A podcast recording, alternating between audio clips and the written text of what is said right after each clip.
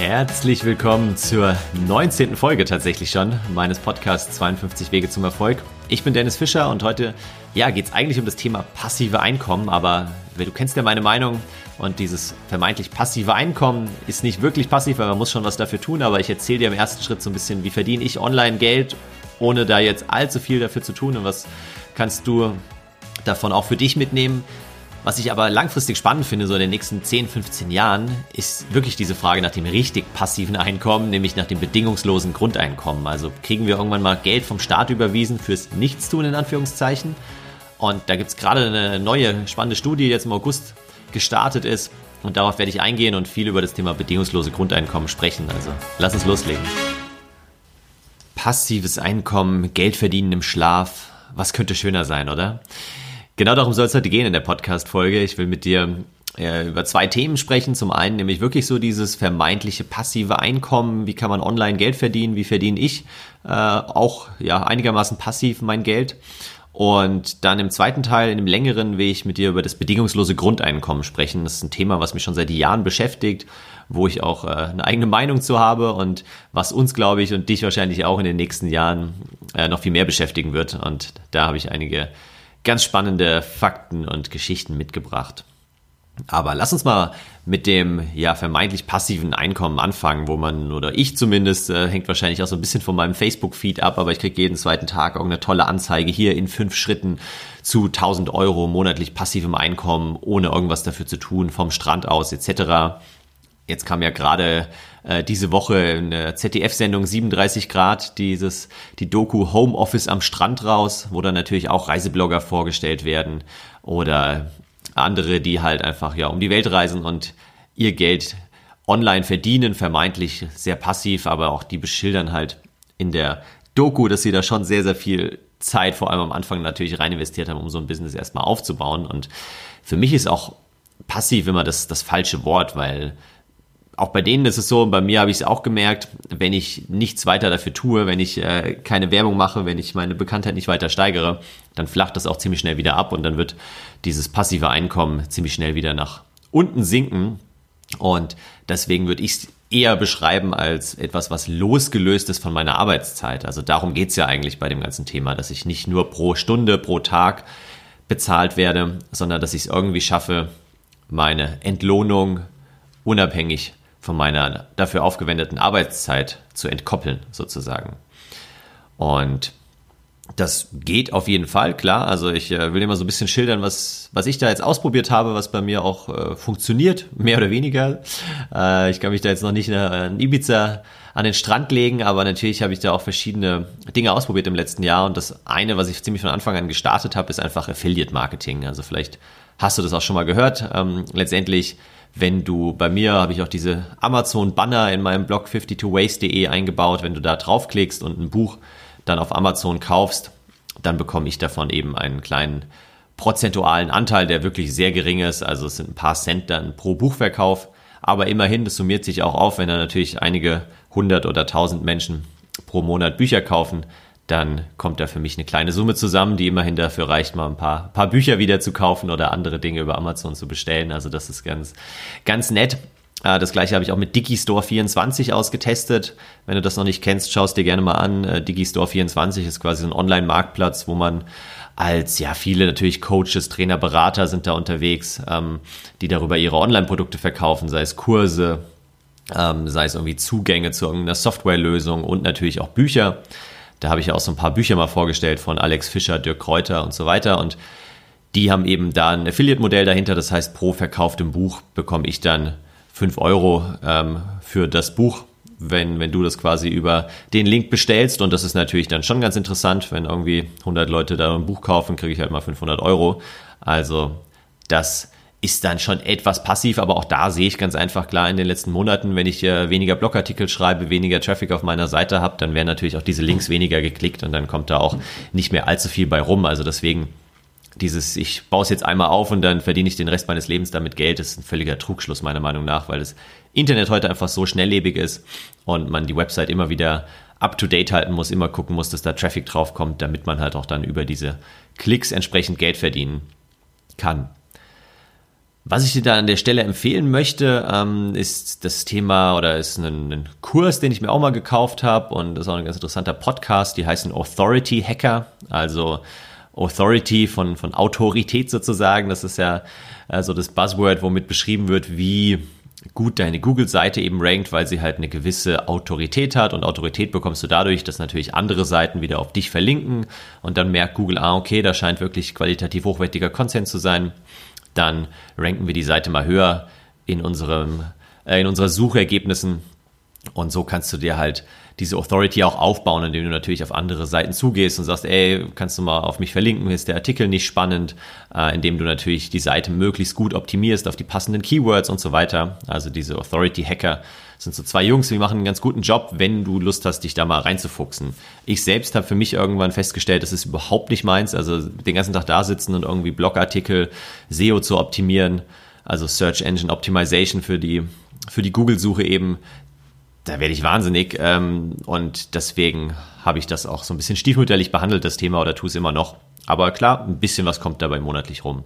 Dann habe ich natürlich mit Haufe meinen, meinen Online-Kurs aufgenommen letztes Jahr und der jetzt seit Anfang des Jahres 2020 ähm, verkauft wird. Ähm, auch ganz okay verkauft wird. Also gab schon einige Verkäufe und natürlich verdiene ich da dann ein bisschen mehr, nicht nur ein paar Cent, sondern einige Euro pro verkauftem Kurs. Und auch da merke ich aber, klar, wenn, wenn ich da nicht irgendwie Leute, potenzielle Käufer draufschicke und, und Haufe da vielleicht nicht viel Marketing macht, dann, dann passiert auch da nicht viel. Also ja, es ist losgelöst von meiner Arbeitszeit und ist ganz interessant, macht Spaß, aber ähm, reich werde ich davon als auch nicht. Und das dritte bei mir sind natürlich die Buchverkäufe.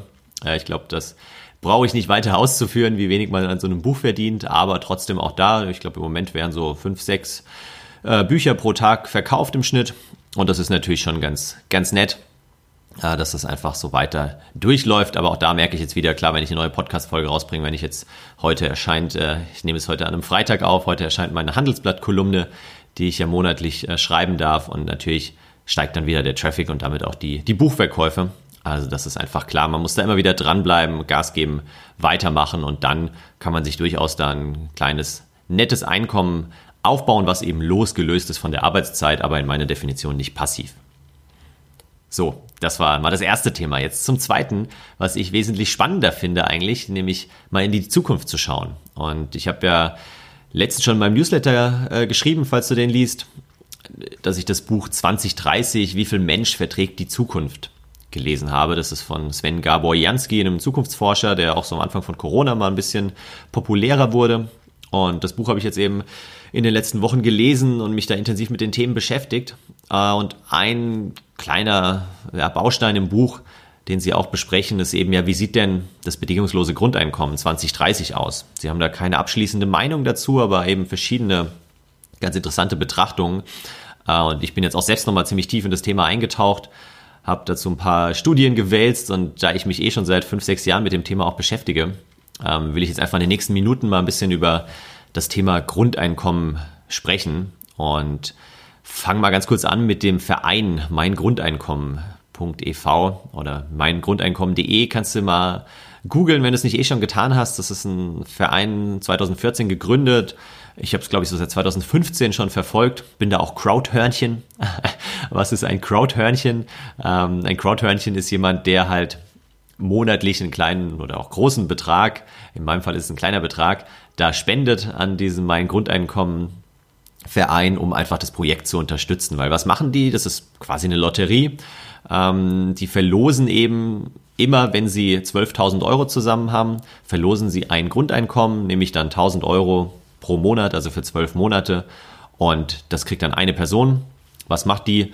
Die dokumentiert dann halt einfach so ein bisschen, wie ist ihr Jahr verlaufen, wie hat sie vielleicht ihr Leben geändert, wie auch nicht. Was waren so die Erfahrungen mit diesem bedingungslosen Grundeinkommen sozusagen? Und was ich da halt so toll finde an der Idee, das ist ja auch so genau mein Ansatz, einfach mal machen, einfach mal ausprobieren und nicht groß, wie es in der Politik halt häufig der Fall ist, darüber diskutieren und irgendwelche theoretischen Rechnungen aufstellen. Nee, die haben einfach 2014 gesagt, ey Leute, da passiert hier nicht viel in Deutschland, lass uns einfach mal machen. Und seitdem haben sie über 650 Grundeinkommen verlost, also 650 mal 12.000 Euro. 650 Personen, die das bisher erhalten haben.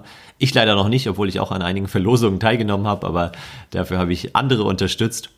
Und ja, finde es einfach ein super spannendes Konzept und tatsächlich jetzt, äh, erst vor kurzem im August, habe ich äh, mitbekommen, dass eben dieser Verein mein Grundeinkommen mit dem DIW, also dem Deutschen Institut für Wirtschaftsforschung, die erste Langzeitstudie endlich mal auch in Deutschland gestartet haben. Also in Finnland gab es ja so eine, schon eine Studie letztes Jahr, glaube ich, die dann aber abgebrochen wurde. Ähm, jetzt in Deutschland haben sie eben eine neue Langzeitstudie gestartet. Sie wollen drei Jahre lang ähm, 120 Personen monatlich 1200 Euro auszahlen und haben insgesamt aber 1500 Plätze äh, für die sie jetzt Bewerber gesucht haben, weil 120 bekommen es ausgezahlt und die anderen sind eben so die, ja, wie nennt man es, Kontrollgruppe, um halt zu schauen, wie verhalten sich diese 120 im Vergleich zu denen, die keine 1200 Euro pro Monat bekommen. Super spannender Fakt. Die hatten das eben live geschaltet und haben, wie gesagt, 1500 Bewerber oder Plätze zu vergeben gehabt. Ich weiß nicht, mit wie vielen Bewerbern sie am Anfang gerechnet haben, aber nach 72 Stunden hatten sie über eine Million Bewerbungen. Das musst du dir mal vorstellen. Also innerhalb von drei Tagen über eine Million Bewerbungen. Ja, ich war einer davon natürlich, weil es mich auch einfach interessiert. Auch allein, wie der Prozess so abläuft, ob ich da jetzt unter die 120 komme oder unter die 1500 oder nirgendwo drunter. Schauen wir mal. Aber ich werde dich auf jeden Fall da auf dem Laufenden halten. Also auch da passiert schon was in Deutschland und trotzdem würde ich ganz gerne mal so ein bisschen in die Zukunft schauen. Wie gesagt, ich habe ja das Buch 2030 gelesen, also mich interessiert weniger, was passiert jetzt morgen oder übermorgen, weil da passiert in Deutschland gar nicht viel. Aber wie sieht es in zehn Jahren aus? Und bei dieser Diskussion ja, gibt es eigentlich immer zwei wichtige Fragen. Nämlich zum einen, was macht das BGE? Ich nenne es mal BGE in Zukunft, sonst sage ich jedes Mal bedingungslose Grundeinkommen. Das äh, spart uns etwas Zeit. Also was macht das mit uns Menschen? Und zum Zweiten, was macht das mit der Wirtschaft? Was macht das mit der Ökonomie? Wir fangen mal mit dem ersten Punkt an. Was macht das bedingungslose Grundeinkommen mit uns Menschen? Und klar, die Befürworter sagen, ja klar, das ermöglicht erst die richtige Selbstverwirklichung. Das gibt uns die Freiheit, das zu tun, was wir schon immer tun wollten, uns mit dem zu beschäftigen, äh, was wir machen würden, wenn wir eben ja nicht auf das Einkommen komplett angewiesen sind. Und tatsächlich finde ich auch, ähm, dass unsere Gesellschaft hat heute wirklich nur die Tätigkeiten belohnt, ja, die direkt irgendwie mit Umsatzgewinn, also mit dem Markt in Verbindung stehen und vermeintlichen Mehrwert stiften. Aber Dinge wie Kindererziehung, wie Pflege von alten oder behinderten Menschen, wie Jugendarbeit und so weiter wird halt in keinster Weise äh, belohnt oder entlohnt. Und das wäre natürlich durch dieses bedingungslose Grundeinkommen viel gerechter in Anführungszeichen verteilt und ja, viel mehr gegeben, dass auch solche Dinge dann in der Gesellschaft belohnt werden. Und gleichzeitig bleibt aber so diese Frage, ja, was passiert denn, wenn wir dann monatlich einen gewissen Betrag bekommen?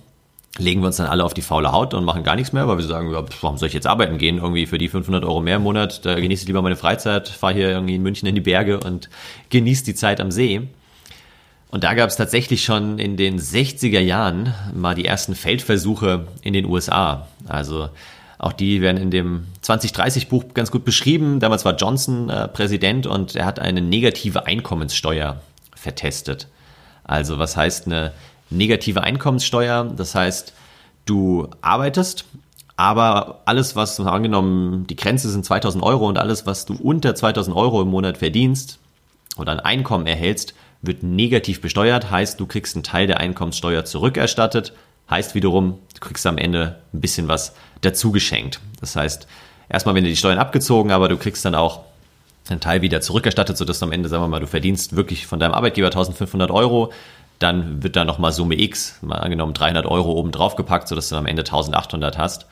Und der Vorteil ist natürlich, dass die Arbeit belohnt wird, ja. Also, wenn du gar nicht arbeitest, äh, wie es heute der Fall ist und irgendwie Hartz IV bekommst, dann kannst du dich vielleicht irgendwie damit äh, darauf ausruhen, wenn es dir zum Leben reicht. Hier ist es der Fall, egal wie wenig du verdienst durch Arbeit, das wird quasi nochmal erhöht, der Betrag, und dadurch wird halt die Arbeit belohnt. Und wir kamen ja gerade von der Frage, ja, werden wir uns jetzt alle auf die faule Haut legen, wenn wir da monatlich eine gewisse Summe bekommen oder mehr bekommen? Und in dem Experiment war es tatsächlich ganz spannend, weil die Arbeitszeiten der Arbeitnehmer, die sie da ähm, ja mit in den Feldversuch eingespannt hatten, sich kaum verändert haben. Also in den USA haben sie sechs Prozent weniger als zuvor gearbeitet und in einem ähnlichen Versuch, den sie in Kanada gemacht haben, war es sogar nur ein Prozent weniger. Also es zeigt ja, dass jetzt nicht auf einmal die Hälfte der Leute zu Hause bleibt, sondern dass halt nur ein ganz geringer Teil dann vielleicht sagt, ja gut, dann arbeite ich jetzt äh, weniger. Gar nicht mehr wäre schlecht in dem Fall, weil dann kriegst du halt auch keine, keine negative Einkommenssteuer. Also das so zu dem ersten Versuch. Mal gucken, was jetzt in Deutschland äh, ja mit äh, in den nächsten Jahren der Versuch passiert bei dem Feldversuch. Ähm, nächste spannende Frage, die man sich ja immer stellt, auch so, wie hoch sollte denn der Betrag sein? Weil das hängt natürlich auch stark davon ab, ob man sich dann zur Ruhe setzt oder nicht. Und mal angenommen, der ist zu niedrig, 500 Euro zum Beispiel, dann hast du natürlich schöne Mitnahmeeffekte durch die Wirtschaft. Das heißt, die senken dann einfach die Löhne, weil sie sagen, ja, hier, du kriegst ja 500 Euro monatlich vom Staat, da brauchst du ja weniger von mir als Arbeitgeber sozusagen. Wenn es zu hoch ist, also eben 2000 Euro aufwärts, dann werden sich Personen wahrscheinlich wirklich immer mehr aus der Erwerbstätigkeit zurückziehen und werden sagen, ja gut, für 2000 Euro muss ich jetzt nicht hier irgendwie eine 40-Stunden-Woche nachgehen. Und die nächste spannende Frage ist natürlich auch, wer bekommt das ja? Kriegen das wirklich alle? Kriegt es der Chefarzt, der 100.000 Euro im Jahr verdient, genauso wie jemand, der nur Mindestlohn erhält und kriegen die dann auch beide gleich viel? Also da komme ich am Ende noch mal so ein bisschen dazu, was meine Hypothese ist, wie es dann in Deutschland umgesetzt wird. Also das ist so die erste Frage, was macht das bedingungslose Grundeinkommen mit uns Menschen? Und die zweite spannende Frage ist natürlich, was macht es mit der Wirtschaft? Ja? Und wenn man da mal ein bisschen recherchiert und nachliest und äh, auch der Wikipedia-Artikel ist tatsächlich ganz, ganz interessant dazu. Ähm, und man stößt immer wieder über dieses, äh, diese Behauptung oder ja eigentlich den Fakt eher gesagt, dass heute schon mehr als die Hälfte der Bevölkerung von Sozialleistungen und von der Wohlfahrtsgesellschaft abhängig sind. Also da habe ich auch zweimal nochmal äh, drüber nachgedacht, als ich den Satz gelesen habe, nämlich heute sind schon mehr als die Hälfte der Bevölkerung von Sozialleistungen abhängig. Das heißt, wenn man sich mal die aktuellen Erwerbstätigen anschaut in Deutschland, das sind insgesamt 46 Millionen, die als erwerbstätig gemeldet äh, sind. Bei 83 Millionen Einwohnern ist es logischerweise mehr als die Hälfte. Wenn man sich jetzt aber mal anschaut, wie viele sozialversicherungspflichtig erwerbstätig sind in Deutschland, also die wirklich auch in die Sozialversicherung einzahlen, sind es 33 Millionen in 2019 gewesen. Also von insgesamt 83 Millionen, die wir in Deutschland sind, haben 33 Millionen einen sozialversicherungspflichtigen Job sozusagen. Und klar, wenn wir uns da die nächsten zehn Jahre wieder anschauen, durch den technischen Fortschritt, der immer mehr durch künstliche Intelligenz, Roboter und so weiter verschiedene Jobs ersetzen wird, durch die Babyboomer, die in den nächsten Jahren immer mehr in Rente gehen, an der Stelle viele Grüße an meinen Papa, der jetzt gerade im Sommer in Rente gegangen ist. Falls er den Podcast hört, weiß er, wovon ich spreche. Und klar, dadurch werden die Erwerbstätigen immer weiter abnehmen und es kommt halt auch nicht, nichts richtig nach äh, von hinten. Und was mich ja dabei eigentlich am, am meisten fasziniert, ist jetzt ähm, natürlich auch, was, was macht das mit den Menschen, aber in Bezug auf die Wirtschaft, was macht das mit unserem komplizierten oder fast schon komplexen, kann man sagen, deutschen Steuer- und Förderungssystem? Also, was passiert dann, wenn wir auf einmal ja nicht mehr gucken müssen, wer kriegt jetzt Hartz IV, wer nicht, wer hat Anspruch, wer hat in welcher Höhe Anspruch, wer kriegt Arbeitslosengeld, über welchen Zeitraum und diverse andere ja, Hilfen, Sozialleistungen, die man vielleicht dann durch das bedingungslose Grundeinkommen ersetzen kann. Auch da werden natürlich ähm, einige Jobs wegfallen in der Verwaltung bei vielen Beamten. Dazu äußere ich mich jetzt äh, am besten nicht an der Stelle, weil ich glaube, da gibt es jede Menge Leute, die dann einen richtig guten Job machen und was natürlich ähm, dann schade wäre, aber ich glaube auch die werden irgendwo anders wieder einen, einen, guten Job finden und die, die halt einfach nur ihre Zeit ähm, absitzen und unter diese typischen Beamtenwitze fallen würden, ähm, ja, die werden dann vielleicht entsprechend durch das bedingungslose Grundeinkommen abgelöst und da gibt's leider überhaupt keine verlässlichen Berechnungen, ähm, wie viel Bürokratie jetzt durch ein bedingungsloses Grundeinkommen abgebaut werden könnte, inwiefern da die heute verursachten Kosten dann quasi den, den Einnahmen gegenüberstehen. Ähm, mal schauen, ob es da in den nächsten Jahren vielleicht etwas validere Zahlen gibt. Aber ich glaube schon, dass man dann den Verwaltungsapparat sehr entschlacken kann und auch einfach das gesamte Steuersystem in Deutschland ähm, deutlich vereinfachen könnte. Mal gucken, wie das weitergeht. Aber weil ich gerade angesprochen habe, was natürlich auch noch ein ganz wichtiger Baustein ist, ist die Frage, wie finanziert man denn jetzt das Grundeinkommen? Also irgendwo muss das Geld ja herkommen. Es äh, liegt ja nicht auf der Straße, schon gar nicht jetzt nach Corona und kostet natürlich auch eine Stange Geld, wenn man sich jetzt ausrechnet. 83 äh, Millionen Deutsche. Jeden Monat bekommt jeder davon 1000 Euro, sagen wir mal. Ja, kann man sich ja leicht im Kopf äh, überschlagen, sind ein paar Milliarden, die da im Jahr entsprechend anfallen. Und ähm, die Frage ist, wo kommt das Geld her? Und da gibt es so vier Kategorien, ähm, wo man sagt, da, da, da könnten wir eben noch mehr Geld einsammeln. Das eine ist das, das Besteuerung des Einkommens oder die Besteuerung des Einkommens, so rum. Äh, zweitens Besteuerung des Konsums, dann Besteuerung der natürlichen Ressourcen oder Besteuerung des Geldverkehrs. Und ich will mal auf jeden der vier Punkte kurz eingehen, weil ich es ganz, ganz spannend finde und auch eine eigene Meinung einfach ähm, zu habe. Nämlich, es geht schon direkt los beim Besteuerung des Einkommens was meiner Meinung nach überhaupt kein Zukunftsmodell ist, dass wir sagen, ja, wir müssen irgendwie die, die Einkommen noch mehr oder anders besteuern. Ähm, Gerade schon angesprochen, die großen Firmen werden immer mehr automatisieren, immer mehr durch Roboter künstliche Intelligenz ersetzen, immer mehr Software verwenden. Und dennoch, und das sieht man ja heute schon bei den ganzen großen Google, Apple, Facebook, fahren sie Milliarden Gewinne ein, die sie halt einfach ja, schön in Europa nicht versteuern und auch in ihrem Heimatland nicht versteuern. Also deswegen, die, die werden immer mehr Geld verdienen, Jobs werden immer weniger. Und dann frage ich mich, warum sollte man immer mehr Einkommen äh, besteuern, wenn es einfach immer weniger Einkommen wahrscheinlich auch geben wird. Und wir haben es ja oben schon gesehen, weniger als die Hälfte der Bevölkerung, das heißt wirklich sozialversicherungspflichtig. Die Zahl wird wahrscheinlich noch weiter abnehmen. Also ich glaube 2030 und darüber hinaus ist es keine besonders clevere Idee, irgendwie das Einkommen zu besteuern. Im Gegenteil, vielleicht müssten wir sogar ähm, ja, Götz Werner folgen, dem DM-Gründer. Da kommen wir jetzt nämlich zum zweiten Punkt, Besteuerung des Konsums. Und da ist er ein ganz großer Befürworter davon, dass man die Einkommenssteuer komplett abschafft und nur noch über den Konsum, also über die Mehrwertsteuer sozusagen, die Einnahmen des Staates regelt.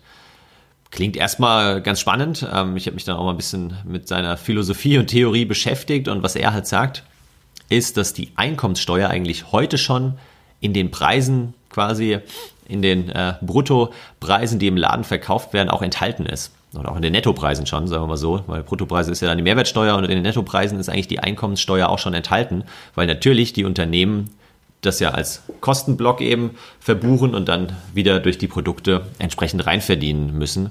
Und deswegen sagt er, ähm, es würde keinen großen Unterschied machen, ob wir die Einkommensteuer weglassen. Natürlich würden dann, muss dann die Mehrwertsteuer steigen und dadurch würden die Produkte erstmal teurer, wahrscheinlich sogar äh, doppelt so teuer, wie sie heute sind. Dadurch hat aber auch jeder äh, Bürger von uns mehr Geld zur Verfügung, weil er natürlich ähm, die Einkommenssteuer nicht abgezogen bekommt. Und das heißt, am Ende wäre es ähm, ja eigentlich ein, ein Nullsummenspiel, beziehungsweise halt deutlich vereinfacht und der Konsum würde eben besteuert werden. Wovon ich auch ein großer Befürworter bin, ganz einfach dadurch oder darum, weil man dann ja entsprechend auch weniger konsumieren kann, wenn man möchte, beziehungsweise anders konsumieren kann und dann aber halt trotzdem für seine Arbeit sauber entlohnt wird, die man leistet. Und wenn ich dann halt, ja, meine, ich muss jeden Tag essen gehen oder muss halt immer die teuersten Produkte einkaufen oder die, die teuersten Kleidungsstücke etc., dann zahle ich darauf wahrscheinlich auch mehr Steuern, wohingegen ich halt, wenn ich günstigere Produkte einkaufe, auch weniger Steuern zahle. Und von daher finde ich das eine ganz interessante Theorie. Ich glaube nicht, dass es in Deutschland so äh, durch und umsetzbar wird, aber lassen wir uns überraschen, was in den nächsten Jahren auf uns zukommt. Auch ein spannender Punkt ist der, der dritte, nämlich die Besteuerung der natürlichen Ressourcen. Also auch da müssen wir uns ja einfach in den nächsten Jahren mal in die eigene Nase fassen und fragen, ist dieses wirtschaftliche Wachstum wirklich so die einzige Lösung? Äh, können wir die nächsten Jahre, Jahrzehnte immer noch weiter wachsen? Ist das wirklich, wie unsere Wirtschaft funktionieren sollte? Und können wir die Erde immer noch weiter ausbeuten? Meine Meinung und meine Antwort darauf ist klar, nämlich nein. Und deswegen finde ich diesen Ansatz der Besteuerung der natürlichen Ressourcen ganz spannend. Zum einerseits Thema Ackerbau, also alles, wenn wir halt die, die Boden, ähm, ja, den Boden sozusagen verwenden, um darauf Getreide anzupflanzen, dann verwenden wir auch entsprechende natürliche Ressourcen. Und wenn wir die natürlich mehr besteuern, werden auch die Produkte darauf wieder teurer. Und so können wir eben auch besser regulieren, ob entsprechend natürliche Ressourcen ja in hohem Maße verbraucht werden oder nicht. Und hoffentlich dann dadurch auch der ganze Verbrauch etwas abnehmen wird. Der zweite Punkt ist eigentlich fast noch interessanter, nämlich äh, der Abbau von Bodenschätzen, der ja einfach irgendwann begrenzt ist und der heute nur minimal ähm, oder eigentlich gar nicht selbst wirklich besteuert wird, sondern dann nur die Gewinne, die darauf wieder anfallen. Aber wenn man da eine Lösung findet, die müsste man natürlich irgendwie, ja, vielleicht sogar global finden, was definitiv super schwierig wird. Aber wenn man da in Deutschland schon mal anfängt oder einfach mal einen Feldversuch auch startet, wie kann man denn Bodenschätze entsprechend besteuern, um einfach zu schauen, wie viel natürliche Ressourcen verbrauchen wir und gibt es dann nicht dadurch, dass das wieder teurer wird, findet man dann nicht wieder andere ja, Wege und Lösungen, um bestimmte Dinge herzustellen. Genauso wie jetzt Elon Musk bei seinen Batterien es halt auch schafft, auf bestimmte Rohstoffe zu verzichten, weil er merkt, die sind einfach extrem teuer und er will die Batterien aber günstiger anbieten. Da wird man dann, glaube ich, schon kreativ werden und das haben wir jetzt auch in Corona gesehen, dass auf einmal doch viele Dinge gehen, die halt vorher für nicht möglich gehalten wurden. Also Besteuerung der natürlichen Ressourcen ist noch ein Denkanstoß und dann das, die Besteuerung des Geldverkehrs ist, glaube ich, was, was auf jeden Fall kommen wird, ob es jetzt eine Finanztransaktionssteuer ist, wo irgendwie alle kleinen Finanzspekulationen mit minimalen Centbeträgen besteuert werden, um halt einfach zu vermeiden, dass es sich irgendwann mehr lohnt, Geld quasi ja, in, am Finanzmarkt anzulegen und damit zu spekulieren, als es wirklich in die Realwirtschaft zu geben und damit äh, Dinge zu produzieren und Mehrwert zu schaffen. Und von daher glaube ich, wird das auf jeden Fall noch, noch weiter zunehmen. Wahrscheinlich, dass der Geldverkehr besteuert wird, der ja auch immer mehr wird weltweit. Und wahrscheinlich wird auch das Thema Erbschaftssteuer nochmal aufgegriffen werden, dass wir halt da einfach schauen, okay, jetzt über die letzten Generationen wurde so viel Vermögen in, in vielen Familien und Dynastien angesammelt und wie kann man da eben die Erbschaftssteuer noch weiter anheben und damit äh, wieder einen gewissen Teil der, der im Rest der Gesellschaft zurückgeben. Mal gucken, ob das kommen wird, wie das kommen wird. Kommen wir zum Abschluss. Meine, meine persönliche Hypothese in Bezug auf das Thema Grundeinkommen ist, es wird auf jeden Fall ein Grundeinkommen in irgendeiner Form irgendwann geben, geben müssen, meiner Meinung nach. Vielleicht noch nicht 2030, aber wahrscheinlich 2035, 2040.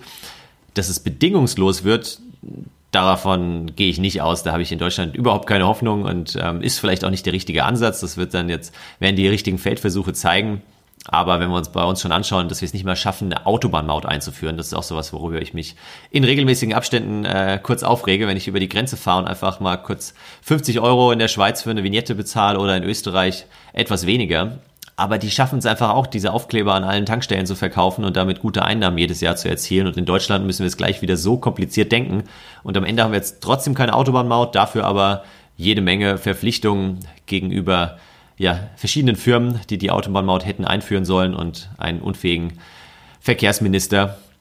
Also das ist mir wirklich ein Rätsel, wie man da so kompliziert in Deutschland denken kann, aber ich befürchte, das wird genauso beim Grundeinkommen passieren, dass wir das halt einfach an gewisse Bedingungen knüpfen, an ja, gewissen Personen das auszahlen, gewissen Personen dann wieder nicht. Der Chefarzt, der 100.000 verdient, der bekommt es wahrscheinlich nicht. Wenn man irgendwo dazwischen liegt, bekommt man es eventuell, aber dann wieder abhängig von verschiedenen Faktoren. Also gucken wir mal, was da auf uns zukommt.